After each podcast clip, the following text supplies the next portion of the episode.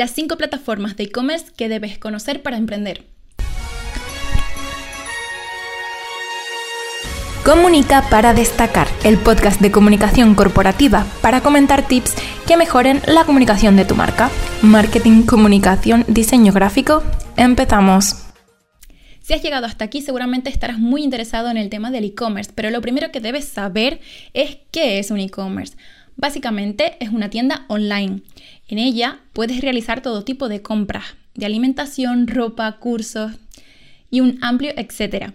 A día de hoy existen tanto tiendas online nativas, es decir, que originalmente solo están disponibles en su versión digital, y tiendas físicas que se complementan con un e-commerce. Pero ¿cuáles son las ventajas principales de tener una plataforma para el comercio electrónico? Debes de saber que un e-commerce va a hacer una reducción considerable en tus costes fijos. Los costes fijos de tu empresa serán menores porque no tienes que asumir un arrendamiento o alquiler por la posesión de locales, además de los costes variables que se derivan de estos eh, arrendamientos.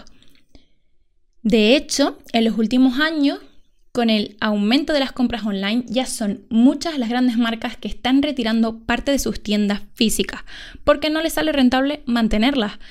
Es el caso, por ejemplo, de Adidas, que desde 2017 ha venido considerando cada vez más sus estrategias en la venta online y que espera cerrar poco a poco cada vez más las tiendas físicas para que las que conserve sirvan tan solo como emblema de la marca y para mejorar la experiencia de los clientes. Otra de las ventajas que tiene el e-commerce son que abre otras vías de visibilidad para tu marca. Puedes aprovechar el mundo online para incluir publicidad, ¿vale? Esta de pago como pueden ser Facebook, Facebook Ads o Instagram Ads, pero bueno, hay muchas otras alternativas, también tenemos Google. Además, te va a dar una facilidad de pago para tus clientes que van a agradecer muchísimo. Y como digo, no solo puedes tenerlo online, sino que puedes dar esas facilidades de pago de manera online para tiendas físicas. Además, proporciona a los clientes comodidad para las incidencias que puedan tener con tus productos o servicios. Ahí puedes abrir una vía de comunicación, te pueden también recomendar, dar estrellas como hace Amazon, por ejemplo. Y esto es bastante interesante. En este sentido, esto de, poner estrellitas como hace Amazon eh, favorece a la retroalimentación para el consumidor, es decir, que a los consumidores con ciertos productos que tengamos en nuestra, en nuestra tienda online, estaremos dándole pistas de cuáles son los mejores productos, los más recomendados, y les daremos confianza porque otros usuarios estarán valorando nuestra calidad. Nos ofrece también una ventaja en la capacidad de segmentación de nuestro público. Si los visitantes vienen de ofertas publicitarias que hemos hecho a través de Internet, tenemos vías para determinar de dónde vienen y podremos realizar una compra guiada basándonos en los gustos del usuario, es decir, a través de nuestro sitio web y de haber recopilado esta información de dónde proviene ese público a través de nuestra publicidad, podremos saber cómo ofrecerle recomendaciones de compra para que su compra esté más personalizada y finalmente se realice esa compra y además aumentemos ventas, es decir, tengamos la opción de asesorarle de mejor manera al fin y al cabo. Por otro lado, otra de las ventajas que tenemos es que obtenemos esa información del proceso de compra de los visitantes. Podemos registrar a través de un e-commerce qué acciones ha realizado un potencial consumidor en ella y podemos determinar en qué nivel se encuentra dentro de un embudo de venta. Esto se ve mucho en marketing. Por ejemplo, tú puedes ver si el, si el consumidor ha llegado al carrito de la compra y justo antes de pagar con su tarjeta ha salido de la página. ¿Y esto para qué sirve? Porque hay ciertas estrategias del marketing, como son el retargeting, que lo que hacen es guardar este tipo de información. Tú sabes que tu consumidor ha estado interesado en una serie de productos y posteriormente a través de tu, publicidad online, se lo vuelves a ofrecer, le haces una oferta y probablemente tengas más probabilidades de que compre finalmente el producto que ansía. Por otro lado, es importante también para la reducción de stock.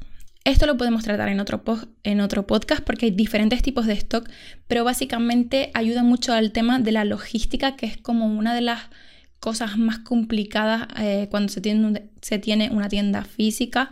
Eh, organizar los lineales, todo esto, los almacenes, pues eso lo podemos facilitar dependiendo del tipo de stock que creemos, si compramos a proveedores o no. Y eso se puede organizar a través de un e-commerce de, de manera mucho más eficaz. Y vamos ya con las herramientas para tu e-commerce. En función del tipo de e-commerce que quieras crear, te voy a recomendar cinco herramientas que te van a venir genial porque son las, por decirlo así, las estándares en la industria y deberías conocerlas. La primera que te voy a decir es Shopify versus WordPress. Toda tienda online eh, se puede administrar a través de estas dos plataformas.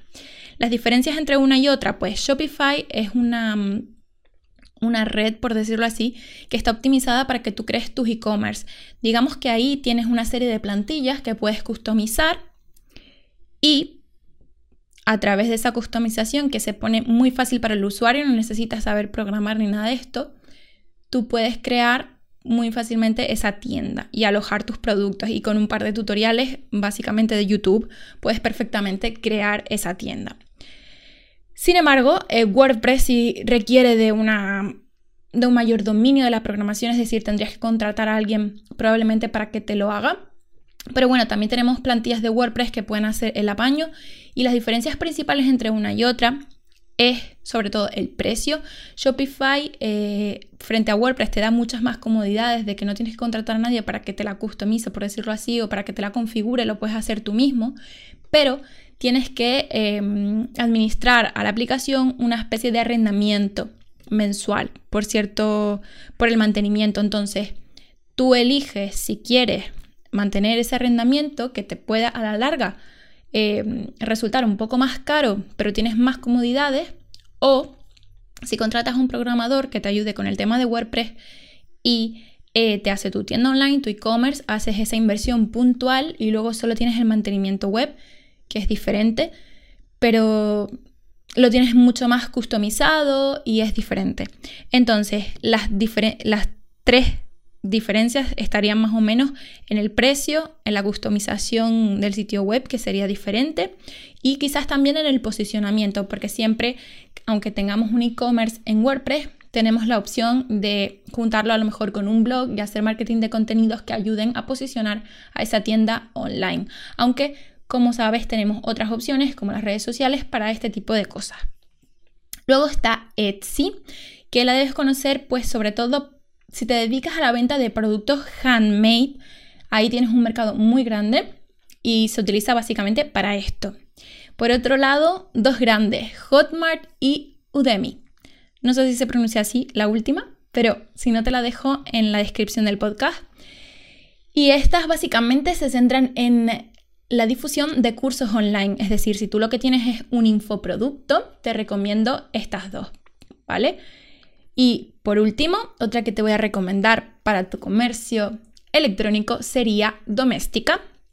Doméstica es una plataforma de cursos que sobre todo se centran pues un poco en el campo en el que yo me dedico, en el diseño gráfico, en la animación, ilustración, en la publicidad, en el marketing. Ahí tenemos cursos sobre todo destinados a creativos.